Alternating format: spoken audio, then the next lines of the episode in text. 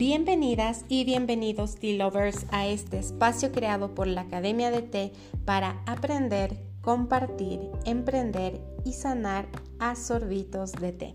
Mi nombre es Angie Morales, más conocida como Angie Tea Lover. Y en este episodio vamos a estar hablando sobre el té, el cambio climático, todo el plástico que está envuelto en la industria del té y lo que podemos hacer como consumidores de té para cuidar el medio ambiente y nuestro cuerpo. Así que empecemos.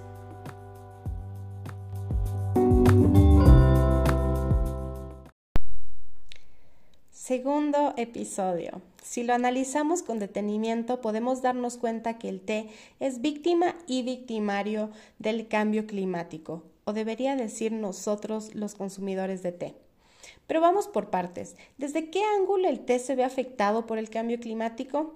Pues bien, el té y otras bebidas como el café requieren condiciones específicas para su óptima producción, entre ellas mucha agua a lo largo del año.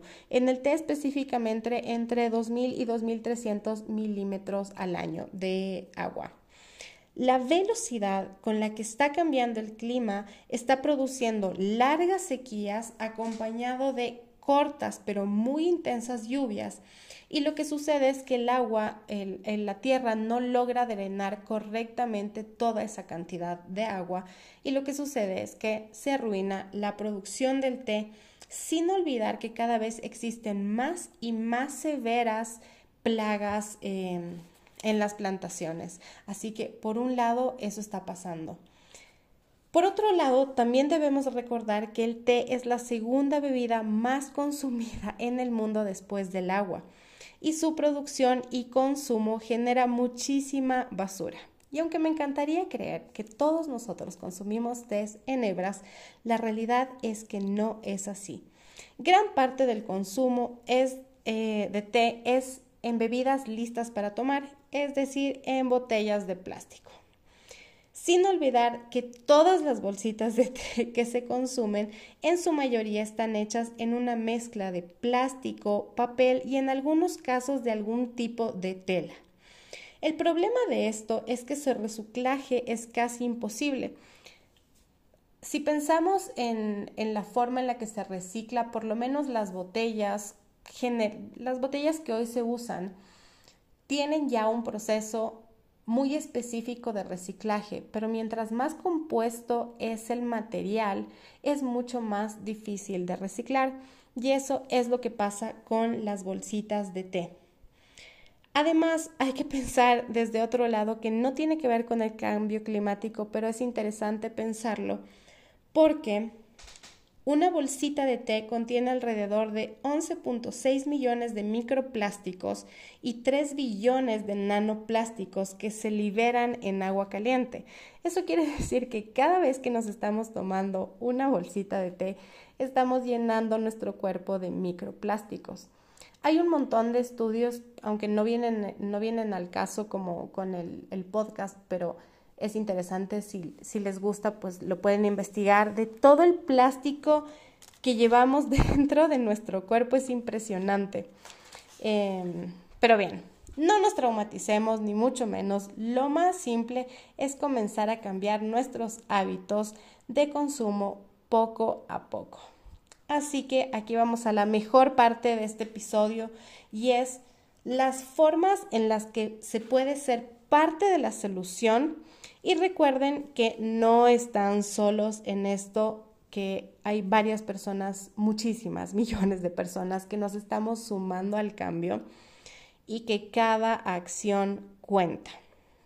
Así que ahí vamos. Primero, reduce el consumo del té en botella y recicla de forma correcta. Y la realidad es que la forma correcta es que la botellita que compraste de té se quede contigo todo el tiempo posible.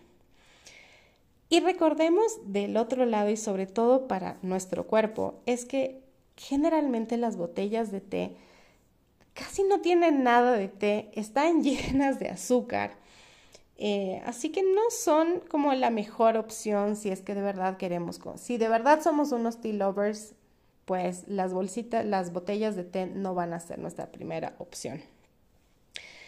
Dos, Prefiere el uso de té en hebras. En ellas están casi todos los aceites esenciales, son 100% funcionales para cuidar nuestro cuerpo. Y recuerda que la mejor basura es la que no se hace. Así que usar las, las hebras de té es muy importante, además que es muy bueno.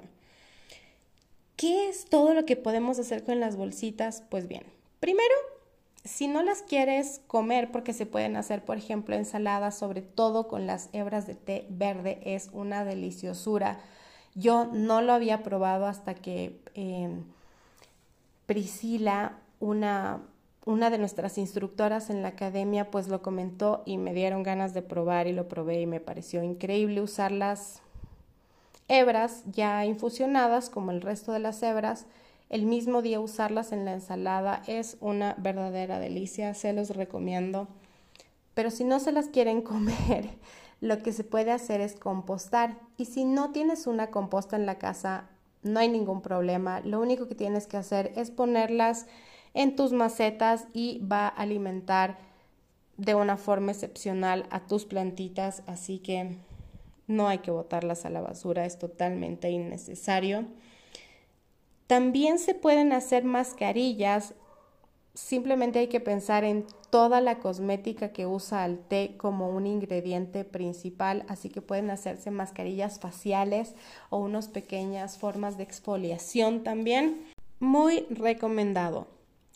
3. Si usas té de bolsita, separa correctamente los desperdicios, colocando el contenido de las bolsitas, igual como un abono, al abrirlo también te vas a dar cuenta de cómo es en realidad, qué es lo que estás consumiendo en una bolsita de té que se convierte como en una pequeña masita. Em, la forma correcta es poniéndolo como un abono y todo lo demás lo pones en la basura de lo no reciclable como para recordar que esa cosa no es reciclable.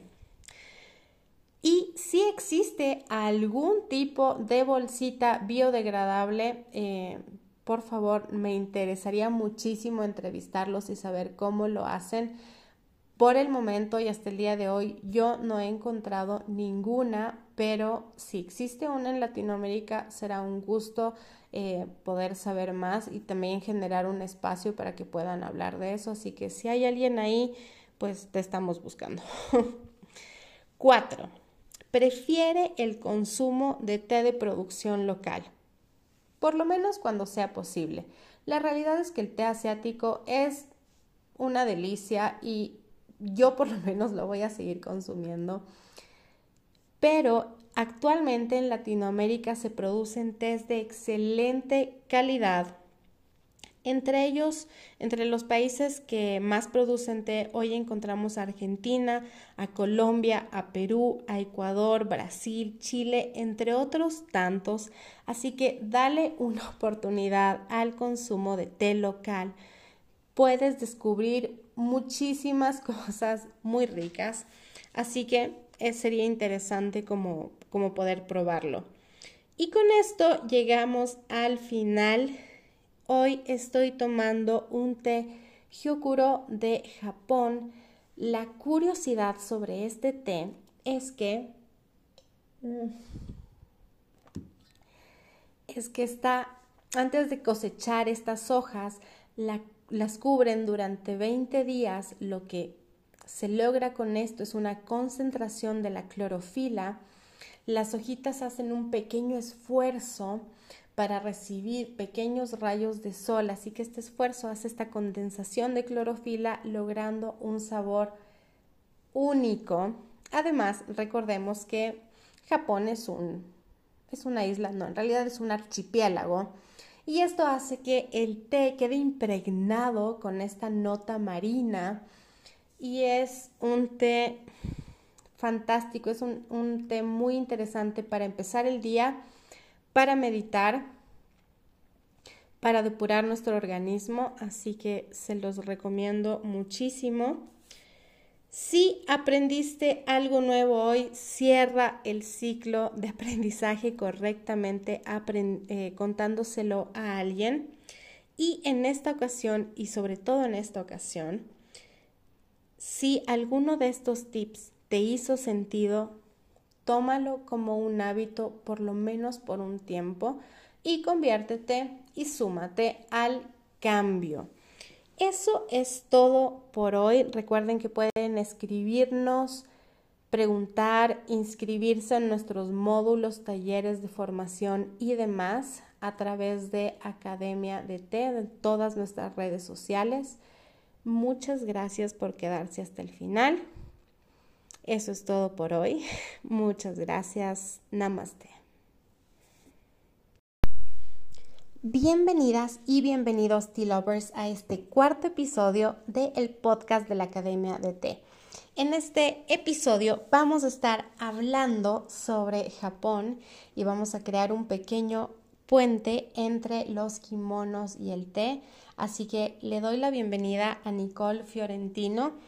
Eh, sé muy bienvenida. Hoy además es nuestra primera entrevista, así que vamos a, a ver cómo nos va hoy que disfruten, que estén con una rica taza de té. Espero que sea verde y que sea japonés para que estén a tono con, con este episodio. Así que empecemos.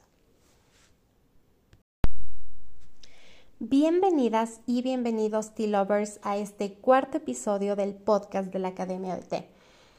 Hoy vamos a hacer nuestra primera entrevista, estoy muy contenta y vamos a darnos un viaje hasta Japón y vamos a ver qué hay entre kimonos y té. Le doy la bienvenida a Nicole Fiorentino. Ella hoy nos va a estar contando un poco toda su, su aventura y su camino del té, cómo ha sucedido para ella. Así que sé muy bienvenida Nicole. Mi nombre es Angie Morales, más conocida como Angie T. Lover. Empecemos.